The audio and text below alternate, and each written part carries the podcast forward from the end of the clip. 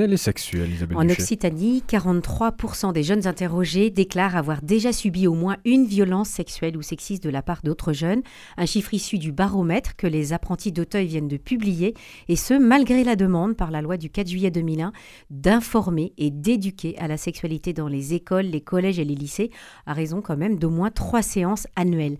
Marie-Claude bonjour. Bonjour. Vous êtes référente éducation à la vie affective, relationnelle et sexuelle aux apprentis d'Auteuil d'Occitanie 22 ans se sont écoulés depuis cette loi. De quelle manière les apprentis d'Auteuil de notre région ont-ils pris conscience de l'importance d'une telle éducation?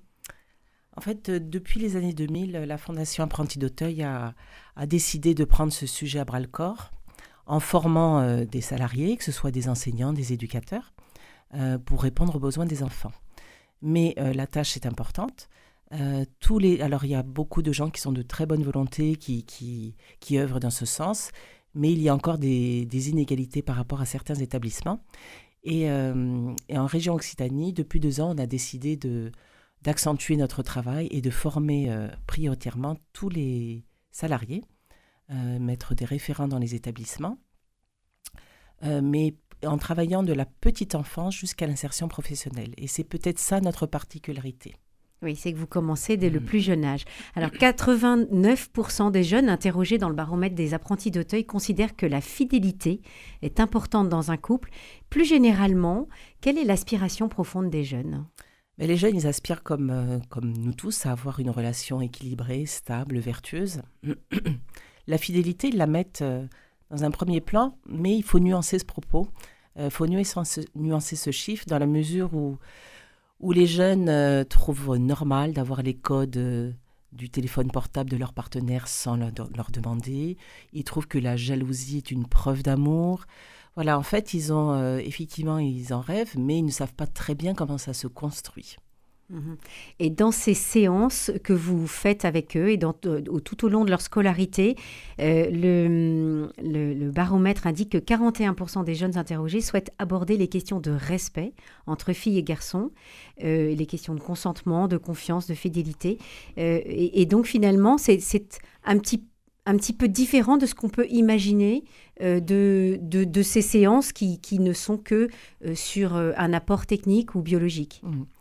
Oui, effectivement, dès que la loi prévoit des séances euh, à raison de trois séances par année dans la scolarité, c'est-à-dire du CP jusqu'en terminale.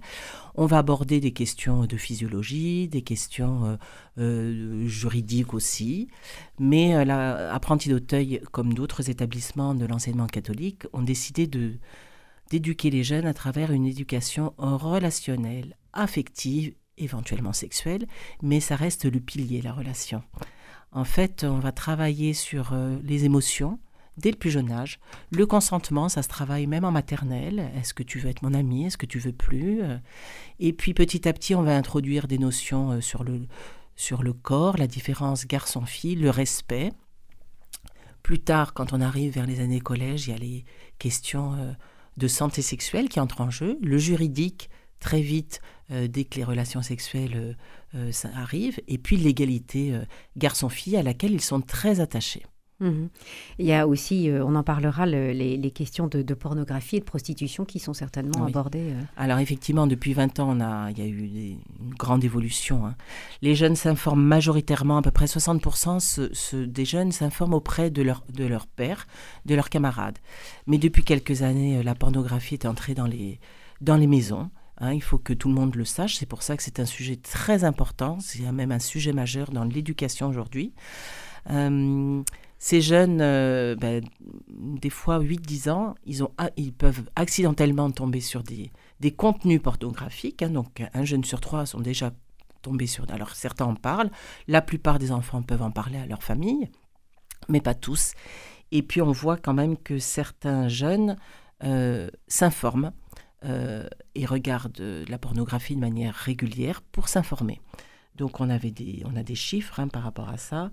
Euh, donc on a 60% de jeunes de 16 ans qui ont déjà vu, déjà eu un, vu un film pornographique.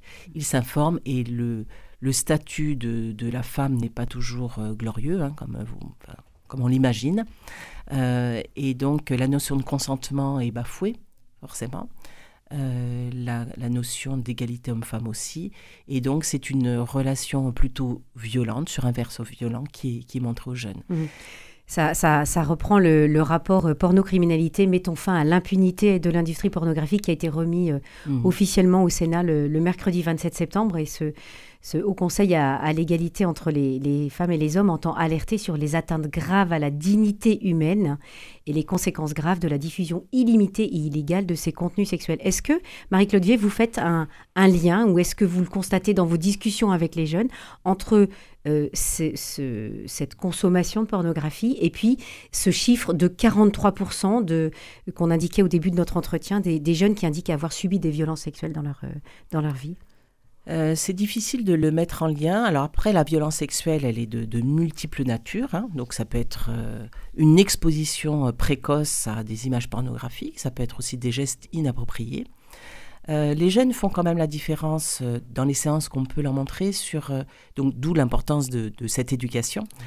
De, de, la, de la vraie vie qui est différente et on apprend, on apprend à déconstruire aussi donc pour les plus grands, hein, donc j'insiste bien, euh, quand le ministre euh, nous propose de travailler avec les enfants, c'est à partir du collège-lycée qu'on va déconstruire aussi l'industrie de la pornographie.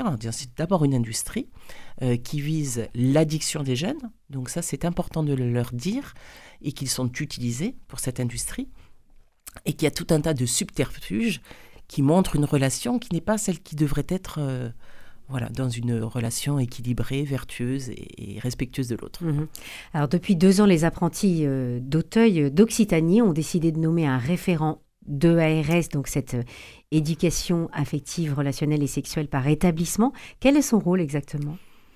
Alors donc on a décidé pour, pour structurer cette éducation relationnelle, affective et sexuelle dans les établissements d'apprentis d'Auteuil de nommer un référent qui est volontaire. Pour ce faire, il est formé, donc on travaille avec des associations euh, locales notamment, euh, à Toulouse, mais aussi des associations qui sont en région parisienne qui viennent former les, salariés, éducateurs, professeurs, euh, cadres. et ce référent, il va être chargé soit d'animer lui-même des séances s'il est suffisamment armé, soit de se tourner vers les associations ou les centres de formation qui forment à l'EARS dans les établissements et de veiller à ce que chaque jeune puisse avoir un parcours euh, conforme aux attentes. Mmh. Euh, donc là, on est en train de, travailler depuis deux ans avec cette équipe. Donc moi, je les réunis trois fois par an. Et on va euh, créer des parcours pour les élèves du primaire, quelles sont les notions qu'on doit travailler, le collège. Elles reviennent de manière récurrente, ces notions, mais elles sont approfondies.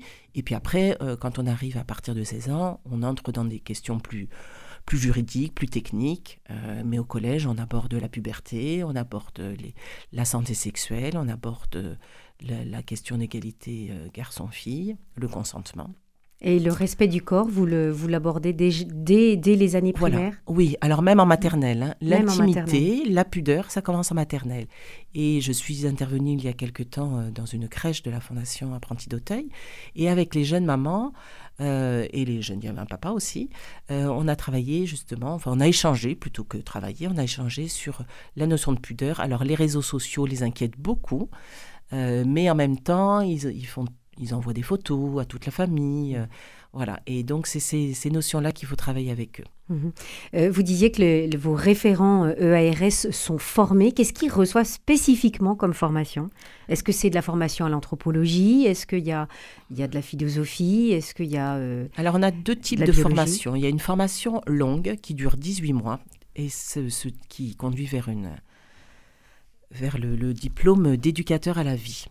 Donc ce, ce, diplôme, donc 18 mois, c'est il est à peu près 200, 200 quelques heures euh, sur, sur ce parcours avec des stages. Et donc là, on a un parcours un peu plus, euh, plus complet justement sur euh, la posture. Parce qu'en fait, on va travailler beaucoup la posture. il faut, c'est une posture d'ouverture. On ne va pas transmettre simplement un savoir. Quand on est éducateur à la vie, on amène à réfléchir. Ensuite, euh, pour euh, toutes les personnes qui sont dans les établissements éducateurs, professeurs, euh, maîtresses de maison, surveillants de nuit, on propose, une formation de quatre jours. Donc, on explique ce que c'est que l'éducation relationnelle, affective et sexuelle, tous les champs qu'elle qu'elle englobe, hein, que ce soit au niveau donc la prévention, la réflexion, l'information, l'île de ressources. Euh, donc ils ont un minimum pour pouvoir répondre aux, jeunes, soit à travers de petits ateliers en classe ou bien sur l'internat, sur des ateliers euh, euh, plus, plus légers avec moins de jeunes, où on va amener la réflexion, on va amener les jeunes à confronter des points de vue et on va corriger quand l'information est fausse, on va être là pour intervenir. Mhm. Euh, le, ministère de l'Éducation nationale a chargé son Conseil supérieur des programmes d'élaborer le contenu de ces fameuses trois séances annuelles euh, obligatoires du CP à la terminale. ce conseil devrait rendre ses conclusions en novembre. Qu'est-ce que vous en attendez, Marie-Claude Vier Parce que vous, vous avez déjà beaucoup avancé. Est-ce que ça vous fait craindre peut-être une, réduction de votre liberté dans les, les établissements des apprentis d'Auteuil?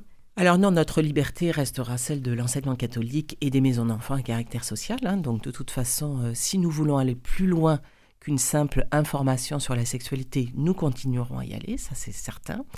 Euh, la relation est au cœur du projet éducatif d'apprenti d'Auteuil et donc en fait on aborde toutes ces questions en ayant cette boussole. Donc ça, c'est très important. Après, on vérifiera qu'on est conforme aux attentes du ministère, parce qu'il n'est pas question qu'on soit euh, à côté. Euh, et, toutes les informations qui doivent être données du CP à la terminale, nous vérifierons grâce aux référents dans les établissements, avec les chefs d'établissement, nous vérifierons que tout ce qui est euh, demandé et, soit proposé aux élèves, bien, bien mhm. évidemment. Mais là, c'est pour le cadre scolaire. Par contre, nous, on, étend cette éducation aux maisons d'enfants à caractère social. Donc en fait, ils peuvent, s'ils vont à l'école, avoir des séances, mais on, va un petit peu plus loin avec des élèves qui peuvent être, euh, qui sont protégés par, euh, par l'aide sociale à l'enfance et qui ont parfois vécu euh, qui ont parfois un vécu douloureux par rapport à ces questions. Eh oui, surtout, oui, c'est ça. Le, ce fameux Haut Conseil euh, supérieur des programmes euh, veut aussi donner une large place euh, à, toutes les à la lutte contre les formes de discrimination liées à l'identité de genre ou l'orientation sexuelle. comment vous, en tant qu'établissement catholique, vous abordez ces questions pour, pour que, pour que l'enfant reste libre et qu'il et qu'il n'y ait pas de, mmh. de, de, de pression? Oui. Alors, ça concerne, dans le baromètre, on voit qu'il y a seulement 1% des jeunes qui, se disent, euh, soit, soit lorsqu'ils se posent des questions, soit lorsqu'ils ont entamé une démarche. Euh, nous, on forme quand même euh, les directeurs à ces questions. on est une œuvre d'éducation et en fait, on amène les jeunes à réfléchir et les emmener sur un chemin de réflexion, un chemin de croissance. nous ne sommes pas opposés à ce que dit la loi on s'y conforme. Euh, maintenant, voilà, nous avons une réflexion qui est importante et en fait, on a travaillé sur une grille de lecture lorsqu'une famille ou lorsqu'un jeune est en demande, afin de prendre le temps de la réflexion pour emmener le jeune de plus en plus loin dans sa réflexion et qu'il puisse prendre des, une décision éclairée. Mais c'est très à la marge dans les établissements aujourd'hui. Ok. Le, pédopsychiatre Christian Flavini s'inquiète de la divulgation aux enfants de propos sur le genre. Il utilise le terme d'effraction psychique. Comment la, Fondation d'Auteuil aborde-t-elle ces questions?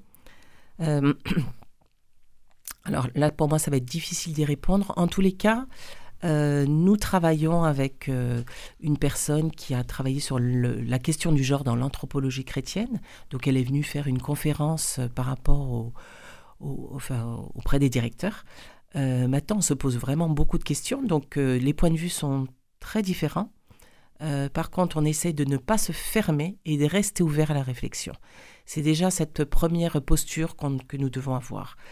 Ensuite, pour l'instant, nous n'avons pas de, de dogme arrêté par rapport à cette question. Donc une, question en, réflexion en tout cas qui est le, fruit de votre travail.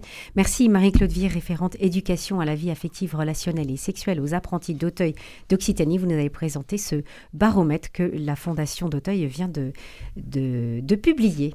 Merci à vous. Merci.